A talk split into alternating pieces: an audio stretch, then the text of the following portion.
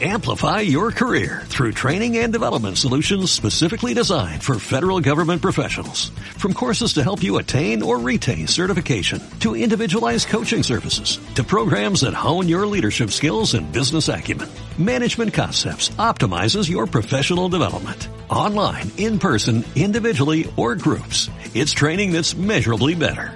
Learn more at managementconcepts.com. That's managementconcepts.com. Naciónpodcast.com te da la bienvenida y te agradece haber elegido este podcast. Prepárate para disfrutar de otro episodio de Señoras y Podcast con Mónica, Cristina y Sandra, o Patinadora, Quiles y Mamarazzi. Bueno, yo ya me considero una señora por la edad, porque he superado muchas cosas, porque ahora me doy mis caprichos y digo, aquí estoy como una señora desayunando, tomando mi copita, mi cervecita, y eso es lo que hace una señora ya. ¿Y puede ser una señora yendo en el autobús? Estoy muy sorprendida. Esta no sale de su asombro, pero es, es que le encanta ponerse así.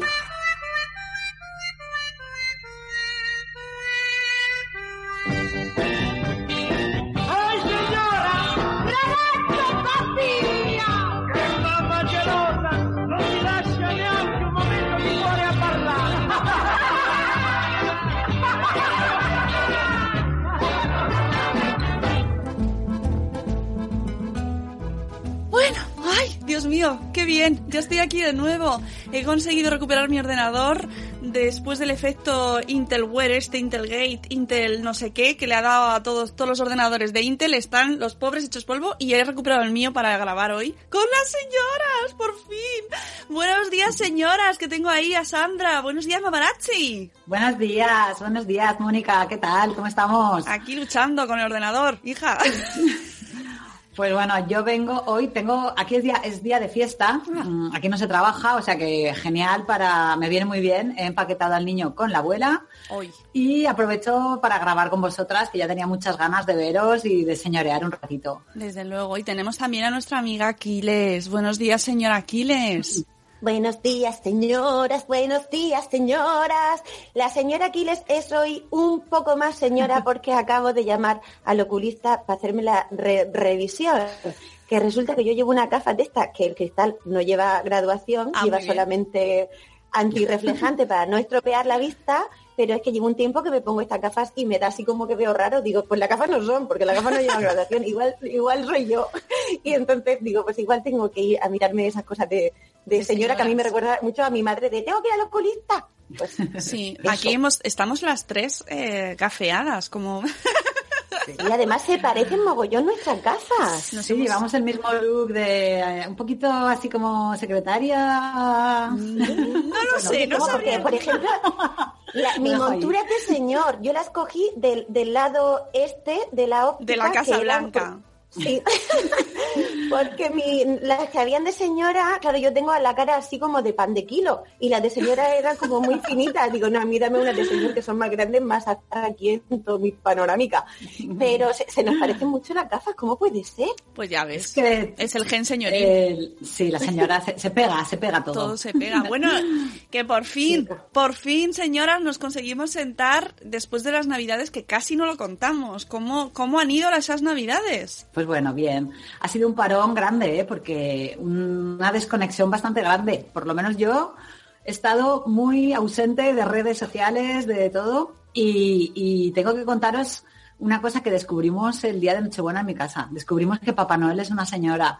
¿Qué me estás ¡Hola! contando? Por- sí, sí. Porque, bueno, eh, resulta que mi hermana se le ocurrió disfrazarse de Papá Noel para hacerle... a Niños, niños, tapados los oídos, Sí. niños. Niños, spoiler, spoiler. No escuchen. Pues bueno, se disfrazó de Papá Noel para hacer un poco la coña y bueno, mi hijo flipó, bueno, todo muy bien, eh, se, quedó alucinado, "Ah, Papá Noel, Papá Noel, qué guay, le di un regalito y todo. Y ya por la noche, cuando estábamos en la cama, que nos vamos a dormirlo, nos fuimos eh, mi marido y yo con él a la cama y estando allí, se queda así y dice, mami, Papá Noel es un señor. Y yo digo, sí, claro. Y dice, no, es una señora.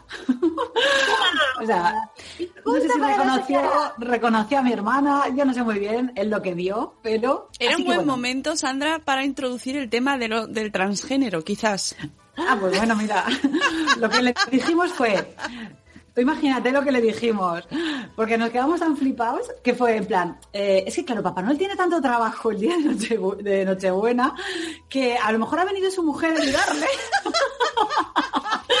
Señoras, y bueno, esto introduce un poco el tema de hoy, ¿no? De señoras en la sombra. Oye, ¿y si, ¿y si siglos después nos enteramos todos de que en realidad es una señora?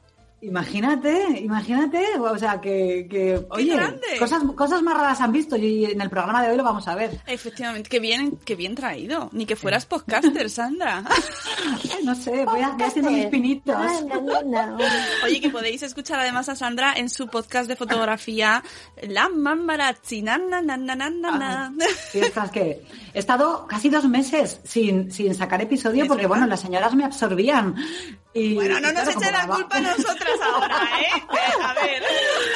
Bueno, pero eh, de verdad, o sea, llevar dos podcasts, yo no sé, Mónica, ¿tú cómo lo haces? Pues ya, yo ya no sé los que llevo, o sea que... O sea, yo no sé cómo lo haces, de verdad, me quito el sombrero contigo, pero yo es que no me da la vida, no me da la vida. O sea, y La yo Pamela, te quitas la Pamela. Publico uno cada, cada mes, cada 15 días, no sé cómo lo hago, mira, pero, cuando se puede. pero lo tuyo es muy fuerte. Cuando se puede. Y la que no publica hace mucho tiempo es nuestra amiga Kiles, que por cierto, ¿qué tal las Sí. navidades, Kiles?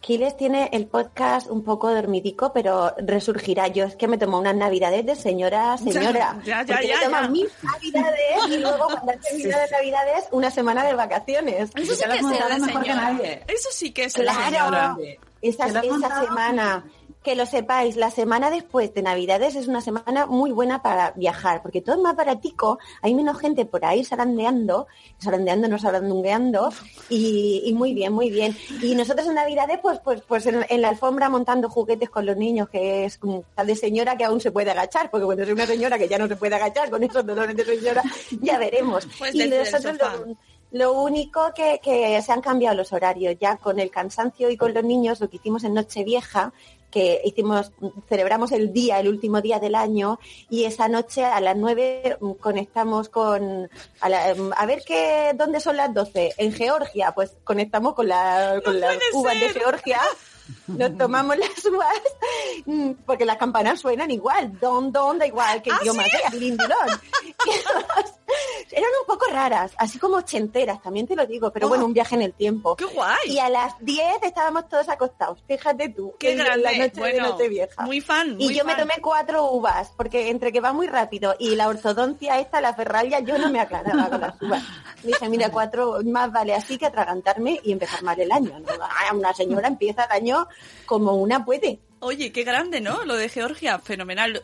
Empezaron bien el año en Georgia, ¿no? Un saludo a Sí, nuestros sí, sí. De Georgia.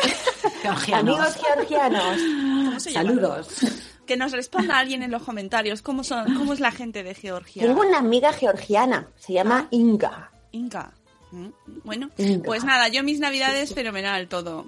Todo fenomenal. eh, pero eso sí, es verdad que yo tenía un montón de planes de señora organizada. Tenía mi lista de en navidades, ¿qué voy a hacer? Mogollón de libros que iba a leer, cosas que iba a hacer con los niños, un montón de planes. ¿Qué hice luego de toda esa lista? ¿Adivináis? Nada. Mira, Así que un poquito de una mezcla de frustración, cansancio y tal, pero mucha felicidad. Esto lo disfrutamos mucho y también cogí la vuelta con ganicas. También he de a la rutina, a la vuelta Sí. a la normalidad. Sí, sí, Sí, sí. la sí. verdad que, que se coge, enero yo lo cojo con muchas ganas después de Navidad. Lo que pasa que es verdad que después tienes unos días tontos de, de sueño, Normal. de mucho sueño, o sea, de Es otro septiembre, sueño. enero es otro septiembre. Mucho Bueno, y- señoras. Y, lo que más me gusta, mira, una cosa, lo que más me gusta Vale. de enero, que se empieza a hacer el día largo otra vez y por la tarde ya no es, de no, no es tan de noche tan pronto, no sé si lo notáis vosotras. No, yo no, cuando me voy a dormir sigue siendo de... Vamos, sí, Hombre, de no, día sí, también. esas horas. Pero, por ejemplo, que a las... Hombre, porque cualquier día te acuestas de día, tú, vamos, pero... Bu- Bueno, eh, muchas veces he metido a acostar a los niños que era de día y se me quedaban mirando y yo, no, no, no, si esto es maravilloso, no sabéis qué felicidad tan grande. No, pero enero a las 6 de la tarde ya todavía hay un poquito de luz, que, que en, no- en noviembre y diciembre a las 5 es de noche, ¿no? Y en enero es como que se empieza a notar, no sé si lo notáis vosotras. Eh, No, Luego lo miro. no lo que- que yo No me- vivo- no me da cuenta. Vivo en otro horario. Eh, bueno, señoras, vamos con el programa ya que llevamos de presentación, pero es que hacía mucho que no nos escuchábamos entre nosotras y entonces ha sido, nos hemos cogido con No, ganas. Perdónenos, audiencia, que dirán, bueno, que tengo que coger a los niños. Antes de ir al tema gordo, en homenaje a mis amigos de los tres cuñados, que es, mm, lo dicen ellos y me encanta, el tema gordo, el tema gordo del programa, eh, vamos a escuchar un audio que nos ha mandado nuestro amigo querido, mm, queridísimo Poveda, de No es un lunes de mierda, que aquí lo puedo decir con libertad, libertad, y eh, donde su abuela, eh, una mm, peculiar, un- nos manda un peculiar testimonio. Yo lo dejo ahí y vamos a escucharlo. Me tienes que decir que es para ti una señora. Pues una señora, una mujer casada. Y ya está. Y ya está, yo soy una señora. ¿Y qué, qué, pero qué hace una señora? Pues todas las, las cosas de su casa. Lavar, planchar, cuidar a los hijos, meneársela al marido cuando le apetezca. Qué bonito. Ay, qué burra, ay, qué burra que ha sido. He escuchado este, este testimonio señoril. Ay, Este ay, dándole mandanga, tocolón, tocolón, tocolón, como un badajo, tocolón, tocolón. Claro, bueno, pues eh, a mí me parece muy interesante escuchar qué es ser una señora para el resto del mundo, ¿no? Que la gente que nos escucha, que nos escuchan muchas señoras, incluso señores con señoras dentro, por favor, mandadnos testimonios, mandadnos vuestros audios, eh, de qué es ser una señora para vosotros, vosotras, ¿vale? Porque nos Sí, oye, queremos escucharlo. Otras, otras opciones de ser señora, que no son las que compartimos todos, pero oye, Oye. lo interesante, lo interesante es la diversidad. No, ¿eh? y que Señoras, además- hay muchas. Exacto, que no hay una ¿Eh? sola señora, hay señoras de muchas edades, señoras de muchas condiciones, señoras de muchos colores, señoras de muchos sexos, así que Uy, pues hoy vamos a hablar, hablando de lo hablado, hablando de surtido, vamos a hablar de señoras que son señoras tal cuales, pero han pasado la historia como señoras de, o señoras detrás de, o señoras a las que le hace sombra señores, esos tales señores, y se han quedado como señoras en la sombra, pero ellas en sí mismas serían señoras en todo lo alto, ¿sí o no? Sí, esto es un fenómeno mm, que ha ocurrido toda la vida, toda la historia del señor y de la señora. Y la prehistoria, pero como no estaba escrita, Claro, no nos enteraremos nunca, pero que pero mm, hay un montón de casos y vamos a contar unos cuantos y nos vamos a dejar seguro, porque es que realmente hay muchísimos casos de señoras que han hecho cosas grandes, mm, grandes, muy, muy grandes, muy grandes. y que eh, o no nos hemos enterado porque se les ha quitado el mérito, se les ha dado otra persona o simplemente han desaparecido en la historia, se han diluido, se han hecho solas las cosas. Sí. Como- Sobre todo en ciencias. En ciencias ha, ha dado, ha dado lugar a que tenga incluso el- ese, ese efecto, tiene un nombre, el efecto Matilda, que al principio fue efecto Mateo, ¿no? Sí, sí, Eh, sí, eh, sí, del efecto Mateo, pero eh, eh, eh, este efecto, que lo vamos a explicar ahora, el efecto Explica, Mateo, que ha pasado a ser efecto Matilda, se atribuye no solo a la ciencia, sino a todo, a todas las disciplinas en las cuales se, son, se dan reconocimientos de mujeres. O sea, no solo se aplica a la ciencia, pero es donde la- en la ciencia donde más se ha dado. ¿Y de dónde viene esto? Pues ni más ni menos que de una cita bíblica, que ya, que, que Claro, la, mujer en la Sí, es Biblia. que la Biblia nos, tratan regulín. Nos tratan regulín, ¿eh? Esto viene porque el sociólogo Robert King Merton tomó las palabras de Mateo, de el Evangelio de Mateo, que decía, quítenle el talento para dárselo al que tiene diez, porque a quien tiene se le dará y tendrá de más. Pero al que no tiene se le quitará aún lo que tiene. Esto lo dice en la parábola de los talentos y hace referencia a un fenómeno que se da en muchas áreas de la vida, no solo en Mm. la ciencia, ojo, Mm. y que es la menor consideración que han recibido, reciben y tememos que van a seguir recibiendo durante tiempo los trabajos y obras de escritores, científicos o artistas no conocidos en comparación con los trabajos similares en importancia de otros ya consagrados o famosos, y que luego ha evolucionado por eso se llamaba primero Mateo y luego ha evolucionado a Matilda. Porque- Toma, Jeroma. Claro, porque eh, se ha atribuido a, a, a a ese momento en el que las mujeres dejan de tener tanta importancia como lo que se ha inventado o descubierto o realizado por un hombre. ¿Qué os parece? Y a mí esto me hace pensar mucho que, en parte, esto es porque siempre eh, las- la, la historia viene contada por hombres. Por eso es importante dar voz a la mujer para que empecemos nosotros a contar las cosas. Porque, claro, si la cuentan los hombres, mm, no eh, tenemos cosas como esto, ¿no? Como el efecto Matilda, ¿no? Pero es que las además- mujeres se quedan en un segundo plano. Es que además esto del efecto Matilda ti- es muy paradójico porque resulta que eh, Robert Camerton, que lo dio a conocer este efecto Mateo en la revista Science en 1968, se basó en el trabajo de quién? De una señora. De su... Ah, iba a decir, de una señora seguro. Claro, de una joven investigadora de su grupo que se llamaba la buena señora Harriet Zuckerman, que durante los- la década de los 60 realizó una investigación en el marco de su tesis doctoral y que investigó la élite científica y la- las características de esta élite científica y realizó entrevistas a científicos estadounidenses que habían ganado el premio Nobel. Muchos de ellos le reconocieron que para llevar a cabo sus investigaciones habían trabajado codo a codo codo a codo con jóvenes investigadores que formaban parte de sus grupos de investigación.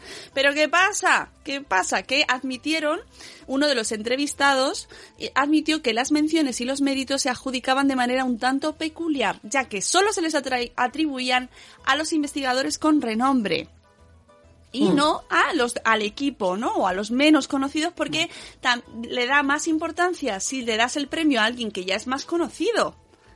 ¿Sabes? Entonces, Claro, entonces no le daban la oportunidad a la gente nueva, ¿no? Por Exactamente. de por eso Harriet concluyó que esta menor visibilidad eh, se debía a las relaciones estructurales que se imponían en los grupos de investigación.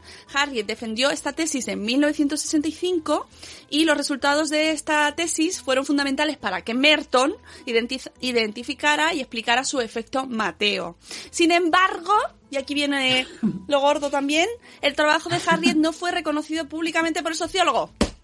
Ya estamos. ¿Cómo se toma? Ya estamos. Toma es, ya. para- es paradoja total. O sea, que él le- era su marido encima. No, todavía no. Y No. le incluyó... Ah, ¿Cómo que todavía? No, no sale No que se habían su- casado ahí. No, no, no, no. Ah, Eh, pensaba que luego se casaron. Digo, no. ningunea. Es No, no, no, no sale ¿No como... se No, no, aquí no se, no consta. Pues, a ver, es que yo había leído que Merton se casaría con Zuckerman. Ah, pues a lo mejor se años casaron. Ah, encima, sí, o sea. sí, sí, sí, lo- después lo pone. Pero vamos, que, que Zuckerman, ya, ya los tuviste también cuadrados, ¿eh? Pues sí, le iba a dar yo a este Vela, vamos. Porque es que la incluyó en, los, en la nota a pie de página. Imaginaos esa conversación si fuera hoy en día eh. Zuckerman y Merton. ¿Qué pasa, Merton? ¿Qué pasa? Bueno, bueno. ¿Dónde me ha puesto Merton? Lo pone a caldo. A caldo neto. Bueno, el Qué caso fuerte es que deri- ha derivado con el tiempo este efecto Mateo, luego ha sido mm, eh, recopilado con el tiempo, eh, con los años, y eh, por Rositer, espérate que tengo aquí, Margaret V. Rositer definió, cogió este efecto Mateo, lo sacó de la luz y lo denominó efecto Matilda. ¿Esta, la- ¿Esta es sufragista, esta mujer? Eh, Es me, estáis- feminista. me sacáis datos de no sé dónde. Lo he soñado. Muchas veces lo, lo he soñado. Es que le- he leído tanto que lo tengo mezclado en la cabeza. Sí, a- ya no lo sé. Tenemos aquí muchos datos. estructura mental. Necesito una tabla Excel aquí en el cerebrico porque A ver, no, ah. eh, a ver, que lo pone aquí. Pone que de- eh, definió el olvido consciente y sistemático que habían sufrido las aportaciones de las mujeres científicas e investigadoras, haciendo honor al nombre de Harriet Zuckerman, y por eso le llamo primero efecto Harriet Matilda, y al de la activista en pro de los derechos de las mujeres, Matilda Jocelyn Gates. Esa es la es activista. algo me sonaba a mí. Esa Claro. digo yo, la Matilda. ¿Quién, quién es la activista? Entonces al Este, final ha quedado, el efecto ha quedado asimilado solo con efecto Matilda, que era más corto que efecto Harriet Matilda.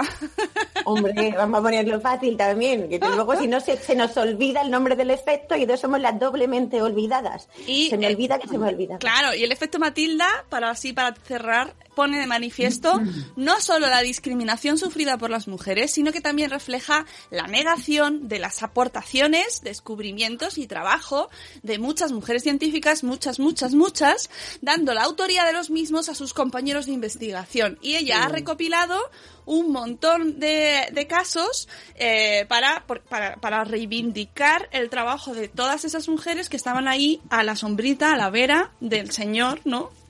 Mm, ayudándole y... muchas veces que ha sido, ha sido necesario que hacían como todo el trabajo sucio para que el señor pudiera hacer, pues como Einstein, mira, lo voy a cagar porque no me acuerdo del nombre de la señora y debería, ¿ves?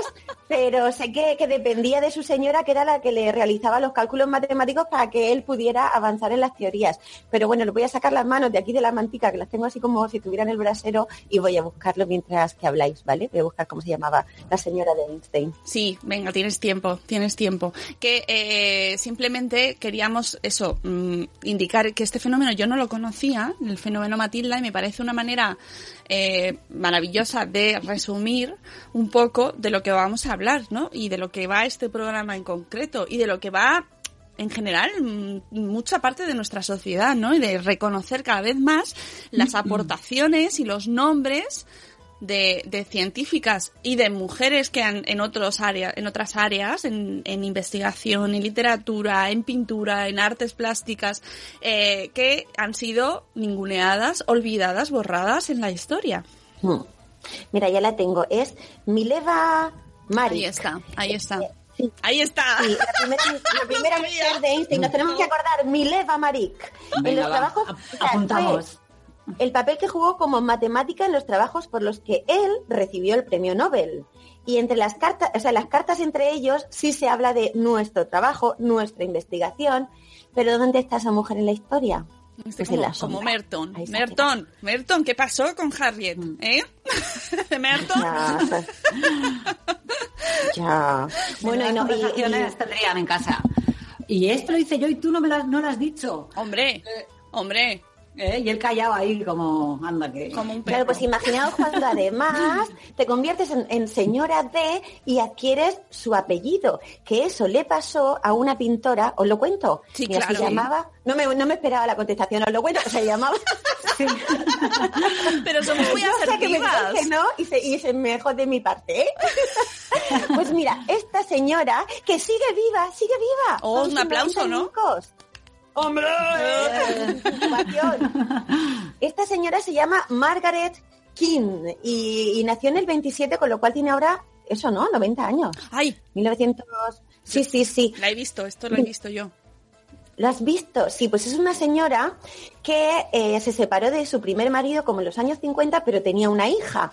Y, pero no es que fuera un problema, era un problema en el momento en el que ella quiere acceder a un trabajo o a la custodia de su hija, en la que una señora sin marido no está ante la sociedad no está mm, valorada para, para poder ejercer. Entonces, ¿qué hizo? Volver a casarse con el señor Kim, que este hombre hacía negocio inmobiliario y entonces vio que su mujer pintaba unos cuadros con unos niños y unos animalicos con los ojos muy grandes y que esos cuadros tenían mucho éxito y se dedicó a venderlos él. Y como tenían la firma de King, que era el apellido de él, pues al principio como que hubo un poco de, de confusión y se le atribuían a él, pero como el chico tenía el ego así como muy bien colocado y le gustaba Hombre, que le... las claro, también, claro. Dijo, pues voy a aprovechar que, que lo estoy vendiendo yo y lleva mi firma para decir que los hago yo. ¿Qué pasa? Que su mujer no lo sabía. Su Claro. mujer se enteró a los dos años que él los estaba vendiendo como si los estuviera pintando él.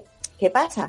Que el, el pitote ya estaba montado. Entonces él la, la coaccionaba, eso, la que la coaccionaba eh, diciéndole que necesitaba que la situación siguiera siendo así porque eso era lo que, lo que les traía dinero. Entonces esa mujer que además era muy tímida y, y y el otro pues se la comía, en palabras de hoy, se la comía allí. Y entonces la tenía ahí encerradica un mogollón de horas al día, como 16, 20 horas, pintando, porque cada vez exigían más y más y más cuadros y se vendían muy bien, pero ella no podía salir, no podía enseñar lo que hacía, no podía mm, hablar con casi nadie. Y entonces ella empezó a desarrollar un nuevo estilo de pintura a los 12 años, para firmarlo con, con su nombre ni siquiera, con sus iniciales y el mismo apellido. ¿Qué pasa? Que llegó un día que se le hincharon los ovarios. Se separaron y dijo hasta aquí, porque, porque ya mm, te estás pasando, porque llegó un momento que él amenazó de muerte y dijo, no, no, no, como se te ocurra decir algo, mm, yo sé de alguien que, que, que, que puede hacerte desaparecer del mapa. Hmm. Y ella dijo, pues no, Mari, yo hasta aquí, Cari. Y, y se separaron. Los piden los derechos de, de los cuadros.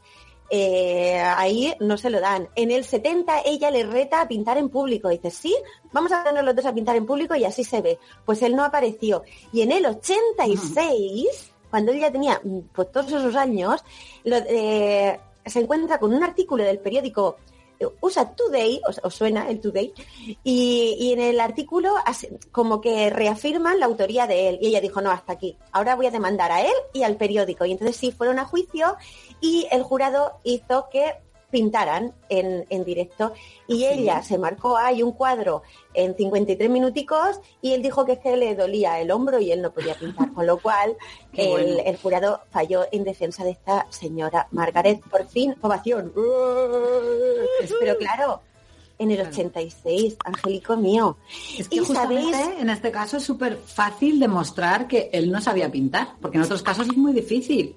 Sí, pero pero ella insistió- Esto lo, he hecho, eh, esto lo he hecho yo. Pues fíjate que en el juicio ella insistía en, en, en pintar para demostrarlo y, Qué bueno. y, y aún así, ¿eh? fue ya como, venga, como no sabemos ya por dónde tirar, Sí. ya que pinten, que hubiera sido lo más claro desde el principio. Claro. ¿Y sabéis quién se encontró con esta historia y decidió hacer justicia poética? ¿Quién? Aquí también hay un poco de paradoja. El señor Tim Burton, que había crecido con estas imágenes y dijo, uy, a mí estas imágenes mm, que son muy quiche, me gustan, pero me inquietan. Y cuando, cuando se salió a la luz que había sido esta mujer, dijo, yo esto lo tengo que contar en una historia. Y le hizo una peli, que es Big Eyes. Y cuenta, la verdad es que bastante fiel a la historia. ¿Sabéis quién es el productor de esta peli? ¿Quién? El Harvey Weinstein. Eh, Ay, no me Me lo, imas- me lo estoy imaginando, porque ese señor es que estaba en todas partes. Es- ¿Verdad? Ahí veo yo la paradoja, como dices, este hombre que se- que también Vaya. es un- uno que se come a las mujeres y, su, y, su- y se, y se las pasa por encima y por de- y produce esta película Hmm. que cuenta Vaya. la historia de una mujer que ha sido ensombrecida. Sí, esa por es la que he visto yo, la historia de la peli, la peli de Tim Burton, que tampoco la peli no es que sea, eh, es un poquito, No, no. Un poquito así, pero la No, historia la es muy peli no, pero cuando sabes, cuando Claro. sabes que es una historia real, Sí. ahí sí como que sí que te acongoja un poco más. Y luego también la influencia que tiene Tim Burton de estos ojos grandes en su Hmm. peli de stop motion. Sí, sí, sí, Para sí. que veas, sabes que de dónde vienen las cosas, ¿eh? Qué interesante. Pues bueno, otra mujer, voy a hablaros yo de otra mujer que también, mm, esta pobrecilla murió mucho más joven, pero la historia de, de esta mujer que se llamaba Gerda Taro, eh, os voy a contar un poquito para, para porque claro, no es, no es muy conocida. La historia, ella no es muy conocida, pero si oyes hablar de Robert Capa, Robert Capa todo el mundo Hombre. lo conoce. Pues ella es la mujer que estaba a la sombra de Robert Capa. Eh, ella fue una de las primeras mujeres que tuvo reconocimiento como foto- fotoperiodista en su época, eh, aunque su verdadero nombre tampoco era Gerda Taro, se llamaba Gerta Porile, a ver si lo digo, eh, era alemana. Y bueno, eh, voy a- voy a resumir un poco porque la historia de Gerda y Robert Capa ha dado para, para un montón. Hay documentales que luego recomendaré a quien quiera verlo porque ahí está el de, el de La sombra del iceberg, que es súper interesante de esta historia. Bueno, el caso es que ella eh, era una chica judía, ¿vale? Que, que conoce- se refugió en París en el año 33 y ahí es donde conoció a Endre Friedman, que por ese nombre no nos dice nada, pero si os digo que es Robert Capa, pues ahí todos sabemos quién es, ¿no? Eh, se le ocurrió que Endre Friedman cambiara el nombre a Robert Capa porque él como fotógrafo que era húngaro, con ese nombre pues que no se comía un colín, ¿vale? Eh, Y entonces eh, tuvieron una relación sentimental y tal, estaba- e- ellos eh, estuvieron juntos, pero lo curioso es que ella eh, pensó que había que cambiar ese nombre a, a- Robert Capa para que las agencias eh, tuvieran más interés por sus trabajos y empezaron a vender las fotos a tres veces el precio eh, al que él las vendía. Y ahí, bueno, es cuando em- ahí empezó, empezó a nacer el fenómeno de Robert Capa. Ellos eh, llegaron a España para documentar la, la causa republicana. y trabajaban para la prensa francesa. Y ella se convirtió en, en una adelantada al fotoperiodismo. Lo que pasa que tuvo la mala suerte, la pobre, o sea, ella era eh, judía y ella era, era rojilla, estaba eh, ella... Pues lo tenía todo, judía, alemana y roja, jodía, No, o sea, judía, Pues, jodía. pues mira lo, lo que es la historia de esta mujer, que, que la verdad que da mucha pena. Ella murió con... ah, le faltaban unos días para cumplir 27 años. Eh, la atropelló un tanque republicano, estando allí en, en- en el campo trabajando, haciendo fotos eh, durante la guerra. Ay, por Ah, favor. fíjate, ¿eh? O sea, no, no, es que No es, lo oyó es venir. muy, es muy triste. Pues no, claro, venir la guerra y- no oyes un tanque. Bum, y bum, bum. imagínate el pobre el que yo me imagino el que la atropelló. Bueno, eh, pues bueno, ya eh, hablando de las fotos de Robert Capa, no sé si conocéis la famosa imagen de muerte de un miliciano. Sí, esa imagen que la más conocida, que bueno, esa imagen eh, recorrió el mundo. Pues bueno, eh, hay teorías que dicen que la foto la hizo ella. Eso lo Molaría tanto. y hay mucha gente que dice que fue así, que realmente eh, que, la, que la foto la hizo ella. Porque eh, real- realmente ellos trabajaban juntos, los carretes los firmaban como muchas veces ponían el seudónimo de Robert Capa, tanto fotos que hacía ella como fotos que hacía él. O sea, que ahí hay un batiburrillo de imágenes y luego también está la, la- teoría, que también la defienden en el documental, eh, ¿cómo se llamaba? La, eh, la sombra del iceberg, he dicho, ¿no? Sí, la sombra del iceberg. Ahí eh, dicen que la foto del miliciano eh, fue un montaje. No lo mataron en ese momento, esa imagen es, es un montaje que no, no lo estaban disparando, que no es la persona que decían que, que era, porque se, eh, decían que este hombre era un hombre de Burgos y luego decían que no. Un señor de Bueno, Burgos. bueno, un señor de Burgos. O sea que la historia es impresionante, ¿no? La historia de, de Gerda Taro y Robert Capa, en el que se llevó, aparte de que ella murió pobre, el que se llevó los laureles de- del trabajo fue él. Bueno, es que irían a la par. El, el hombre este, Robert Capa, murió también pisando una murió mina antipersona. también- Sí, él murió en una, en, en una mina antipersona en Vietnam, creo que fue. No fotoperiodista. Pues, Mm. pues, pues, Sí, pero lo de ella, pobrecilla, es que... ya es que tú imagínate la mirilla del tanque, que tampoco tienes ahí una visibilidad. pena. Uf, Mm, mm.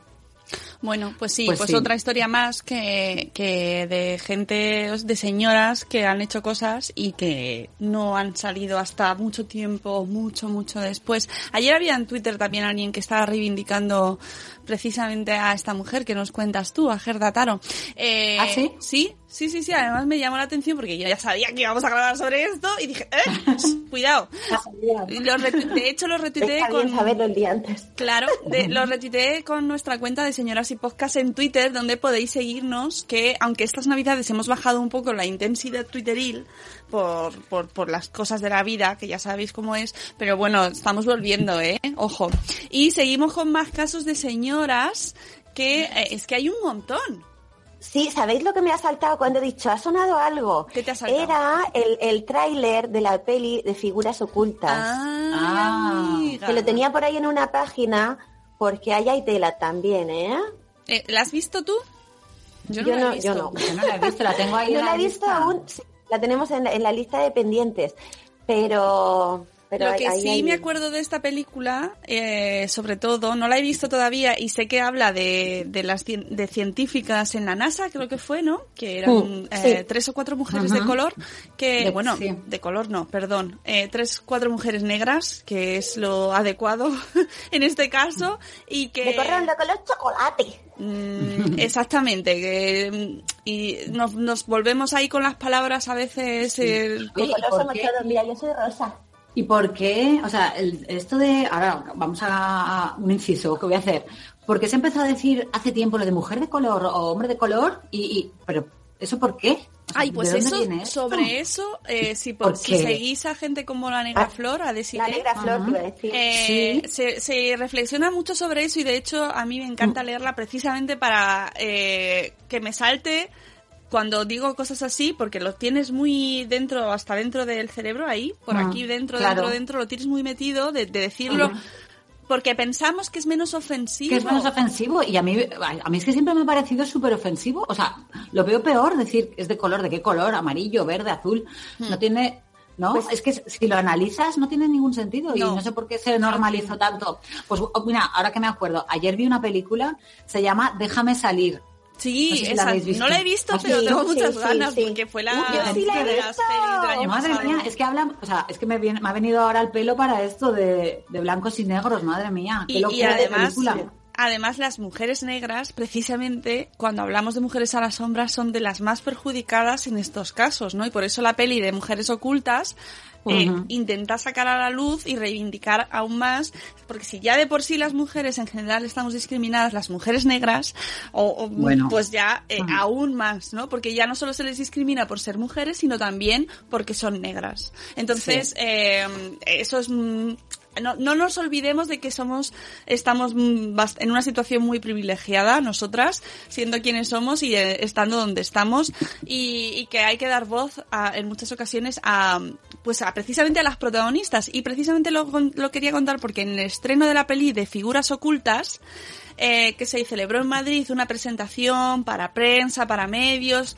Eh, precisamente Negra Flor lo comentaba en Twitter y lo se quejaba amargamente con motivo de la presentación de esta peli de que en, en el público, eh, en las ponentes, no había, ah, creo que había solo una ponente negra, una. Mm. Jolín, pues... Todo, el pues, de- todo lo demás era público eh, blanco. Ya, pues igual tenían algo que decir, digo yo. Claro, entonces ¿Sí? mm, no nos olvidemos de que estando hoy, a, día de hoy, en el 2018, todavía hay muchas mujeres ocultas, ¿no? Y, y muchas voces. Y esas que hay que señoras que hacían los cálculos para, Eh, para describir la órbita. Eh, de- Pues era en la, en la misión de espacial, en, en uno de las... Pues yo no sé exactamente en qué eh, misión era, en qué... Porque ha habido un montón, ¿no? De, de viajes a la- al espacio, pero eh, participaron Pues, viaje. En, en esa misión y tuvieron una, un papel imprescindible y fundamental. Pero claro, eran mujeres y afroamericanas. Claro, y hacían cálculos como de ordenador, hacían cálculos de ordenador, pero eran como ordenadores humanos, ¿no? Había otra, ¿os acordáis? que Matemáticas. comen- matemáticas, ingenieras, y hay otras matemáticas, no, esa- ellas son matemáticas, y hay otra, otro, mm, a ver, las astrónomas estas... Las astrónomas ver, estas. Las, astrónomas estas, las las astrónomas estas, las señoras astrónomas, voy a empezar a, hablar con dignidad Oye, de las por, señoras. por cierto, la- eh, astrónomas digamos- que se les llamaba las computadoras de Harvard Ah. o el arena astronómico de Pickering.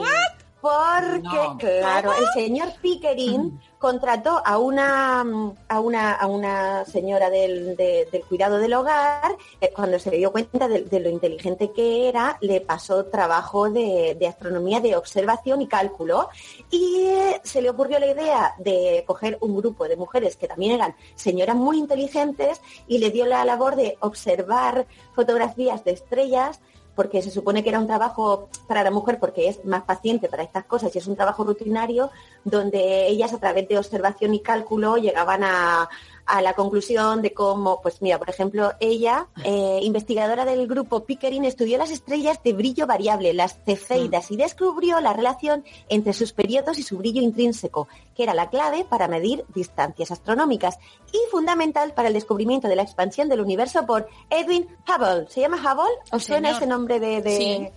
Sí. Hombre, pues ahí estamos, ahí estamos, que al final todo tiene que ver. Ala, pues he hecho esa ventana grande y ahora no sé hacerlo pequeño. Pero las señoras listas son las otras. Yo soy una señora de... Ah, mira, ya lo he hecho. He vuelto, más de mil- ver, aquí pone que más de 1500 estrellas estudió esta mujer, madre mía. Claro, pero ese descubrimiento pues pues no se le atribuye a ella, claro que no. Ya, ya, ya. Se le atribuye al, al Pickling.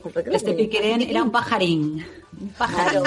Además, no, no, claro, no solo ella, sino grupos de señoras que, que las contrataban como computadoras humanas, ¿sabes? Entonces era como, venga, vosotras hacéis el trabajo sucio que ya me pongo yo aquí, ¡pling! mi medallita. La medalla. No, Sí, señoras, son unas señoras en la sombra. Luego hay un montón de, de objetos y de cosas muy cotidianas que no sabíamos que habían sido inventadas por mujeres y que de hecho se daba por hecho que estaban habían sido inventadas por hombres, como es el caso del Monopoly. ¿Quién no ha jugado al Monopoly, amigas, señoras? Pues Mm, vaya. todos hemos jugado al Monopoly. Bueno, pues se dio Ujú. por, eh, se atribuyó el invento de este juego mm, universal prácticamente, eh, a Charles Darrow, que era un vendedor de calefactores domésticos. Pero no era así, sino que fue Elizabeth Maggie la que ideó este famoso juego de mesa para demostrar de una manera lúdica que el monopolio de la tierra a manos de unos pocos era perjudicial para el resto de la población. Es que encima iba con misión, ¿sabes? ¡Toma! es que, mira, lo que hay que aprender aquí es que si inventas algo le pones tu nombre. Porque Exacto. si no, al Sí. final Sí. te, te lo comes con papas. Sí. Luego, como lo de, re- lo de Pues se va a llevar el, el, el monoeli ahora. Hay que registrar los nombres. Ya lo dice eh, eh, Rubén Galgo. Crenecito. Crenecito. Alias Krakencito. Crankencito. Es verdad, es verdad. Luego también, por ejemplo, las bolsas de papel que eh, se... ¿Las del súper? Que se, sí, sí, sí, sí, las típicas ¿Ah, sí? bolsas que se llevan en los supermercados americanos, que aquí en España, yo creo que en Europa no se han llevado tanto, pero en Estados Unidos Pues- hemos visto todas pelis de la típica bolsa esta ahí. Bueno, pues se, se atribuyeron a Charles Annan, Annan, Annan, ¿qué pasa, Annan? Bueno, pues no, no, no, no, no, no. La inventó Margaret Knight, que inventó una máquina para cortar y pegar bases cuadradas a las bolsas. Pero antes de que pudiera patentarla, el hombre, Charles Annan, se adelantó argumentando Ojo, ojo, estáis sentadas, estáis sentadas, que eh, una, era imposible mm, así, porque él lo decía, que una mujer, que, qué huevos, qué huevos, que una mujer fuera la autora de tal avance. Esto, eh, eh, eh. por favor, recuperó, la mujer Margaret Knight recuperó la patente en 1871. Por favor. Por favor. Por favor. Por favor. O sea, encima de que se, o sea, no solo no te quita la patente, sino que encima va y, te, y dice eso. Y es que le dieron la razón. ¿De verdad? No, no, no. Es que las bolsas esas de la intro de los Simpsons. Esas, sí, esas de, donde de- de- meten de los borrachos lo- las botellas, porque en Sí, Estados lo Unidos... decir yo, pero digo, seguro que me- No, en Estados Unidos no se Porque puede no se beber puede por la calle, claro. no se puede beber en la calle y lo meten en las bolsicas de papel. Efectivamente, efectivamente. Luego, más cosas que usamos. Hay una cosa que seguro que tenéis en vuestra casa. ¿O no? Bueno, no sé. A lo mejor no tenéis. Lavavajillas. Ahí sí, Sí. sí tengo. Sí, yo, yo era anti, era anti lavavajillas hace unos años, pero ahora, uff, no puedo vivir sin él, la verdad. lo siento. ya Lo no puedes reconozco. estar sin él. Mira, Allí iba a decir, no puedo vivir sin ti, lavavajillas. Bueno, pues el Porque vaya, lavavajillas lo inventó eh, nuestra amiga, nuestra amiga, amiga Josephine Cochrane. Josephine Cochrane, si viviera ahora, sería de mi panda. Mm, sería amiga mía, seguro. Sí, una señora. Sí, sería una señora, inventó el primer lavavajillas comercialmente exitoso que construyó junto al mecánico George Butters. ¿Y por qué con- mm, inventó esta mujer? Debía, te- debía estar hasta los mismísimos de lavar platos, así os lo digo. Claro. Digo, esto, ella misma dijo, estoy tan harta, tan harta. y eh, eh, nos dicen que, eh, eh, estoy, me estoy mirando ahora mismo en la Wikipedia, que es donde nos da la información de Josephine Cochrane. La más que- relevante. claro, yo soy buena periodista, lo cuento. Eh, Josephine se casó con William Cochrane, político y comerciante, que se murió. Bueno. Se murió, ¿eh? Vaya mezcla. Cuidado, que se murió cuando tenía 45 años y la dejó arruinada y con deudas. Y entonces ella, mm, arruinada, eh, fregando platos, buscó una forma de salir de esa situación y inventó su lavavajillas. Y Claro, con eso... hasta, hasta el chi estaría de Eh, fregar pues platos. imagínate, ahí con dos hijos que tenía y, y lavando platos. Imagínate. Pues, y, y- Pues, ¿Sabéis un invento de una mujer que, que, que, que- que a mí me, me, me- flipa? ¿cuál?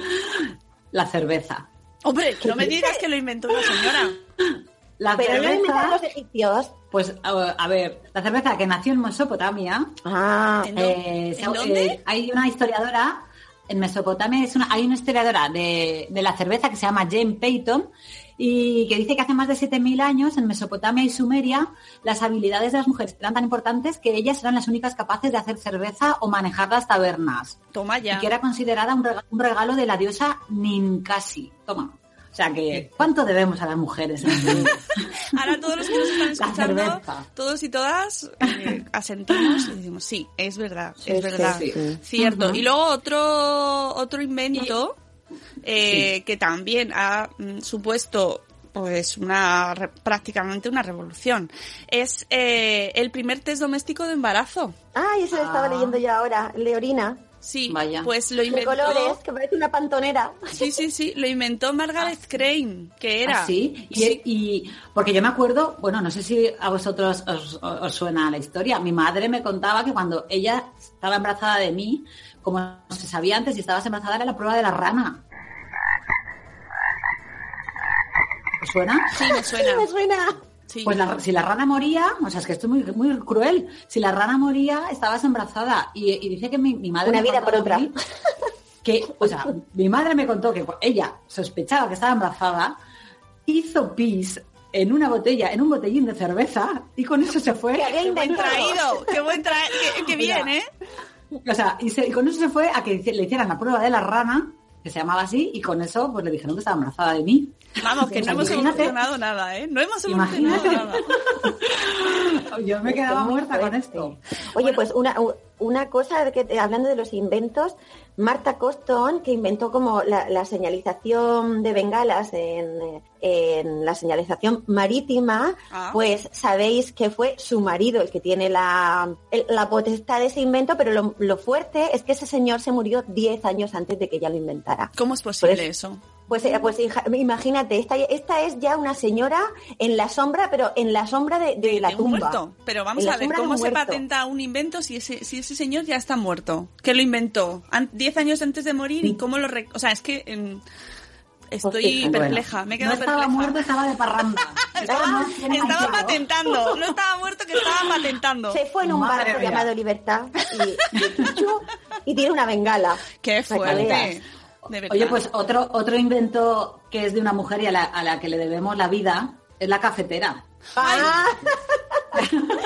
ahí, ahí, a tus pies. A La sus pies, señora- por favor. Sí, la señora Melita Benz. O sea, Hombre, la mujer- Melita. La melita. La Melita, pues, todo tiene, si es que todo en esta vida tiene algo. Pues bueno, ella patentó el sistema eh, en 1908 y, y la empresa que fundó todavía existe. Y ella hizo, colocó un trozo de papel absorbente en un recipiente de latón con algunos agujeros y, vertió el café a través del, del filtro y permitía volarlo en la taza. Y así hizo la Pues cafetera. hizo muy bien en ponerle su nombre, muy bien. Muy bien, efectivamente, ahí fue inteligente, más, más- o sea, o por lo menos tuvo más fuerza ahí en ese momento, porque no es que las otras mujeres, no, las, otras- las otras señoras no fueran inteligentes, válgame Dios, pero claro, estaban subyugadas, que es una palabra que me gusta mucho, no me subyugue. Estaba muy Yugo, porque suena como si llevaras un yugo en la ¿Verdad? cabeza, como Esa es un gusta. señor, llevaba un señor. Tomaba mucho café y estaba muy despierta. ¿Eh? Ahí estuvo al quite. ¿Eh? Ahí está. Entre, Pues entre el café y la cerveza. Pues Las hay un, mujeres mon- nos han salvado la vida. hay un montón, la verdad es que si nos ponemos no Oh, acabamos, pero es hemos verdad. hecho una, una buena Sí. muestra de señoras que en su momento no tuvieron el reconocimiento, que lo sentimos mucho que, que, que se lo tengamos que dar, pues algunas después de muertas, pero mira, por lo menos que, que quede presente que, vamos, han hecho un papelón. Efectivamente, y siempre recordad el tema este de la, de la, el efecto Matilda, ¿no? Que, que todavía sigue existiendo y, Sí. y que todavía sigue existiendo un montón de mujeres ocultas cuya voz no se escucha y no se sabe. Oye, ¿cómo que- vamos? ¿Qué más? ¿Cómo vamos de guion? ¿Qué, qué tenemos por Pues ahí? bien, yo creo que ya podemos, Señoras. podemos ir a la última parte, eh, porque hemos hecho ahí una recopilación de inventos varios, así muy Si importantes. alguien- Luego, sí, por ejemplo, eh, a mí me gustaría recomendar eh, sobre este tema el libro de Adela Muñoz, que es eh, Sabias, la cara oculta de la ciencia, ¿vale? Eh, donde nos habla, todo el libro está dedicado a mujeres científicas a lo largo de la historia. De todas formas, a lo- si, si nos animamos de cara al Día de la Ciencia, a lo mejor hacemos un especial Señoras y Ciencia, ¿no? Ah, Entonces, pues sí, estaría pues, bien. podemos hablar más, más eh, en profundidad del libro de Adela, porque, eh, porque es una maravilla, es un tesorito este libro, y, y hay que leer muchas, mucho a mujeres que nos hablen sobre otras mujeres. Y, y ya está. Y si queréis, pues va- cerramos un poquito así el tema, haremos más seguro. Sí, sí, de hecho, si, si alguien de los oyentes escuchantes eh, sabe algún caso más, bienvenido sea en los comentarios, porque todo lo que sea añadir, sumar, tener conocimiento y que y, y darles un poco de protagonismo, aunque sea fuera de, fuera de tiempo nunca es fuera de tiempo. Que pasen a la historia como se merecen, ya que lo- no lo tuvieron Sí. en su momento. Pues Que les resuene ahí en la tumba. ¡Pium! Ya se lo comunicaremos por Ouija, que han entrado en la. Wikipedia por la puerta grande. Y traeremos, traeremos más mujeres en la sombra, seguro. Yo creo que Seguro. habrá, habrá más oportunidades. Y, y nada, para cerrar, bueno, queríamos hacer un poquito, un poco de, eh, de mm, un bonus. un Bonus track. track. Un bonus track y hablar de un caso que antes he hablado yo al principio del programa del Intelgate, que es esto que está pasando con los ordenadores PC, pero hay otro gate muy fuerte. No me lo sé yo, cuenta, cuenta. Bueno, Bueno. nos, nos quita el sueño este. Hombre, no, esto me lo tomo yo como una cosa muy importante, muy personal. Eh, se trata del croqueta gate. ¿Eso qué es? A ver, ¿Sabéis algo que yo no sé? Sí. Es que, bueno, es- esta semana, esta semana hemos tenido conversaciones muy interesantes. Bueno, es el día de la croqueta. en- Exactamente. en- ha sido el Día ¿no? Internacional o Mundial o Universal o vete tú a saber. Yo qué sé Bueno, de qué día las de qué- croquetas- de la croqueta. Croquetas en la, croquetas en la sombra. Croquetas en la sombra, croquetas Bueno, en... la, so- en A la ver, sombra no están, desde luego. No. Contadme, contadme, que yo estoy muy desconectada y no yo con sé- las croquetas tengo un- una cosa, que no, un tic. Y es que mi madre, mi señora madre, eh, me decía siempre, claro, yo hacía con, ella me enseñó a mí a hacer croquetas. Y a ella su madre, y a, y a su madre su madre, y todas estas cosas generacionales. Entonces, al hacer croquetas y albóndigas, esto también se aplica a las albóndigas, ¿eh? Ojo, lo que pasa es que al ser el día de la croqueta, pues me circunscribo, que también me gusta mucho esa palabra, circunscribo a la croqueta. Eh, y es que las croquetas y las albóndigas han de ser pequeñas. Yo discrepo. Bueno, cuidado, porque lo, lo importante viene después. Las croquetas grandes, no se me ofenda a nadie, pero eh, era lo que decía mi señora madre, ¿eh? Yo, y yo me lo aplico a mí misma. Las croquetas grandes son de guarras.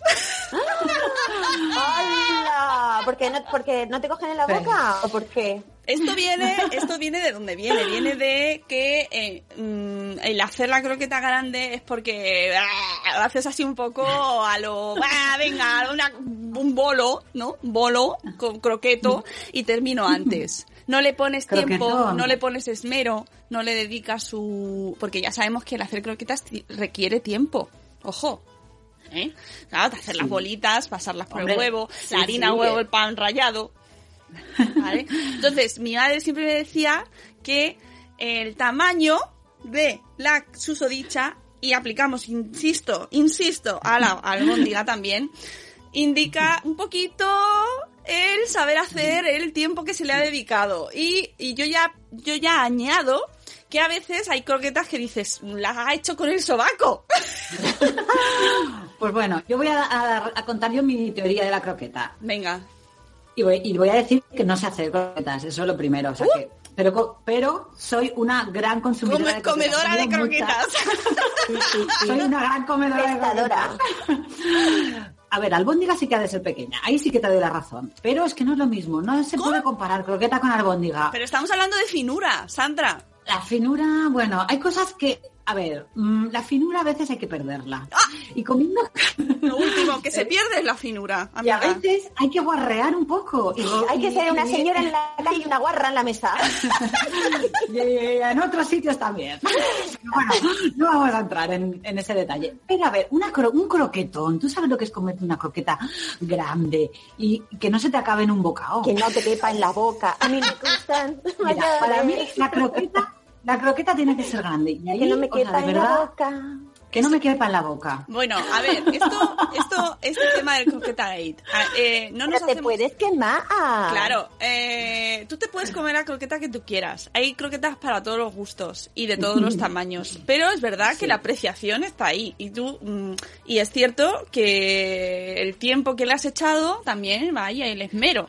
Entonces, Sí, es verdad. yo ver, solo dejo ahí decir- esa percepción y que para mí es sagrado que las croquetas son pequeñas porque Sí. Como de pequeñas. a ver, bueno, tengo que decir que he visto las fotos de, Mónica de sus claro. croquetas y es verdad que son muy monas. ¿Eh? Y, y es verdad que, que sí, que, que tienen, o sea, una forma esférica perfecta, homogénea, equilibrada, sí. Claro. Eso está muy bien. Pero Claro. luego, un croquetón. Hola, comerse un croquetón. Es como todo, ¿no? O sea, tú puedes ver ahí una cosilla muy... eh, Si no te digo que no. Sandra, si no te digo que no, si hay hambre, ande o no ande, ¿sabes? No, a ver, y yo te digo que yo sin hambre me como una croqueta, porque yo las croquetas las devoro siempre. Ya me puedo dar empachada de todo, que si veo una croqueta me la como. Yo solo digo que, ojo, que, que todas las croquetas son dignas de comerse, menos las congeladas. Bueno, las congeladas si hay mucho hambre incluso también, pero bueno, que, que, que a lo mejor no influye en el resultado y en que estén más o menos buenas, ¿eh? Que, que eso no quiere decir que estén malas. Pero que yo siempre ya, una vez que veo las croquetas, según el tamaño, ya hago así, frunzo el ceño. Mm, poco tiempo las he echado, ¿eh? Chicas, es a ver, así. me encantaría, yo tengo que aprender a hacer croquetas, la verdad, pero es que me da miedo porque el día que aprenda me pondré como una foca, porque... Señora, pero estamos hablando de verdad de croquetas. Yo vi un momento que pensaba que estamos hablando de pollas. A ver, mm, se puede equiparar, pero... Eh, eh, no- A ver, no. eh, y no por el tamaño, ¿eh? no lo digo por el tamaño. O sea, No estoy diciendo que el tamaño Ya, ya, importe. me estáis Es un confundiendo tema- con eso de hacerlas, ¿eh? Me En las croquetas el tamaño importa, en las otras cosas ya Me, me cada uno no que... sabía hacerlas. No le quit- yo me, está- me estoy yendo, mi cabeza está haciendo así como un partido de ping-pong. Bueno, ping, yo pong. creo Bueno. que tiene la suficiente relevancia el mundo croquetil como para que no nos vayamos al mundo No, pollil. Pero no mezclemos churras con- no mezclemos Con- croquetas con otras cosas, ¿vale? Con churros. Eh, No Nos, nos circunscribimos a las croquetas y, y a las albóndigas. Luego ya lo demás Ah. es eh, de libre albedrío, bueno, ¿vale? Claro, Ya yo como me tamaño- gusta hacer croquetas, pues, me, pues, pues- pues yo mi mente se ha ido. Bueno, como Pero vamos, que, me- que ahora mismo un vermú y un platico de croquetas me comía divinamente. ¿eh? Pues ahí igual le tengo que dar la, la razón a... No, a las dos. A Mónica, porque es muy de señora, así muy cookie, comerte las croquetas pequeñas, pero es verdad que una croqueta grande la partes por la mitad y así se va enfriando, porque yo soy una ansia y siempre me quemo con las croquetas. ¿No? No tenéis ansia puta con las croquetas. A mí, si A te mí invitan, si te invitan y te ponen un croquetón, pues chica, no sé Claro. no. Pero yo, Claro. yo ya la miro como mm, tú el Poco armario tiempo no lo tienes organizado. Ah, Pues bueno, amiga. con todo el clímax croquetil, yo creo que es buen momento ya para ir Para cerrar. cerrando. Sí, ¿eh? sí. En todo lo Creo alto. que hemos dejado en todo lo alto el tema. Y Todo nada, gordo, todo lo alto. croqueta grande, croqueta pequeña. Ay, nos vamos con todo lo gordo. Eh, todo lo gordo, gordo. Podéis opinar, amigos que nos escucháis, amigas, eh, si hacéis croquetas, eh, cómo las hacéis, si las coméis, si las coméis, Mm. eh, cómo os gustan, si os da igual, porque luego si las comes, ah, pues te puede decir, a mí es que me importa tres pitos el tamaño que tengan, ¿no? Mientras tengo Sí. una buena croqueta Mira. a mi disposición. Podemos, podemos incluso eh, poner hashtag señoras y croquetas. Señoras y y nos croquetas. ponéis comentarios. Señoras croquetas. Señoras- como señoras coquetas. Señoras Mira, croquetas. mira. Soy una señora muy croqueta yo. Yo lo, yo lo dice dejo Pau. nos dice señoras lo croquetas. Concursos de paella, los concursos de croqueta. Yo puedo ser jurado perfectamente, aunque vengan 100 participantes. No puedo comer la- las 100 Mira. las 100 croquetas. cerramos, de recopilamos, eh, guardamos las croquetas y, y nada, que invitamos a, a los escuchantes, escuchantas, a todo el señorío que nos escucha, a que nos comenten, nos digan cosas bonitas o feas, bueno, lo que queráis, y que estamos en todos los canales y esas cosas que se dicen, ¿no? En en Evox, en Spreaker, en iTunes, estamos en por correo en Senoras con N, que ya sabemos que Gmail, lo de la ñ, no lo tolera. Ay, no lo tolera. Eh, arroba gmail.com. somos intolera- intolerables. Intolerantes a la ñ. Senoras y podcast arroba gmail.com, que a todo esto hace mucho que no lo miro. Lo mismo me ha escrito alguien y no hemos visto Ah, el email. Espero vaya. que no. Y en Twitter, señoras. Igual nos han propuesto algo interesante y no lo sabemos. Oye, Igual ¿Eh? sale un patrocinador. igual, nos- igual vamos a presentar los Oscars y no lo sabemos. Ah, bueno, las señoras hacen de rogar, o sea que un Los poco de- de- Para el, próximo, para el próximo programa hablamos de lo de los Oscars, los Globos de Oro, los Times Up, lo que está pasando sí. en Hollywood, ¿vale? Y en todo el Sí, mundo sí. con el tema del acoso a Sí. señoras, ¿vale? Sí, cuando me entere. pues. Sí. Y lo de lo comunicado, muy lo de, lo de los comunicados. Que yo mido después una que isla. de Sí. Francia. Eh, oh, oh, las ¿Qué ha señoras pasado? francesas. No, Oh. no, no, no. Es- Para el siguiente, para el Para siguiente. siguiente. que me dejáis Sí, para así con la croqueta en la punta de la lengua. Paladeala, la paladeala. croqueta en los labios, me dejáis.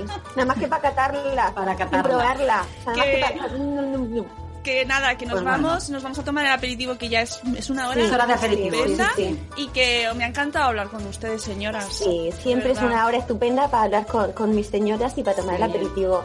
Habían muchas ganas de, de veros y de, y de hablar con vosotras. Nada, que volvemos cuando Y que, bueno, y, que, y que bueno, y que en breve nos reunimos, que eso ya, ya lo contaremos. Es verdad, Eso ya bueno, lo contaremos. ya veremos a ver de dónde, si podemos sacar de ahí algo o Ahí grabable, algo. grabable Lo dejamos o en no. el aire, lo dejamos y en el aire. tampoco sabemos cuándo volveremos porque aquí grabamos cuando la vida nos deja y Sí, sí, nuestras- pero que somos que nos vemos y nos ocupadas. tocamos, eso, sí, en breve. Uy, Qué bien.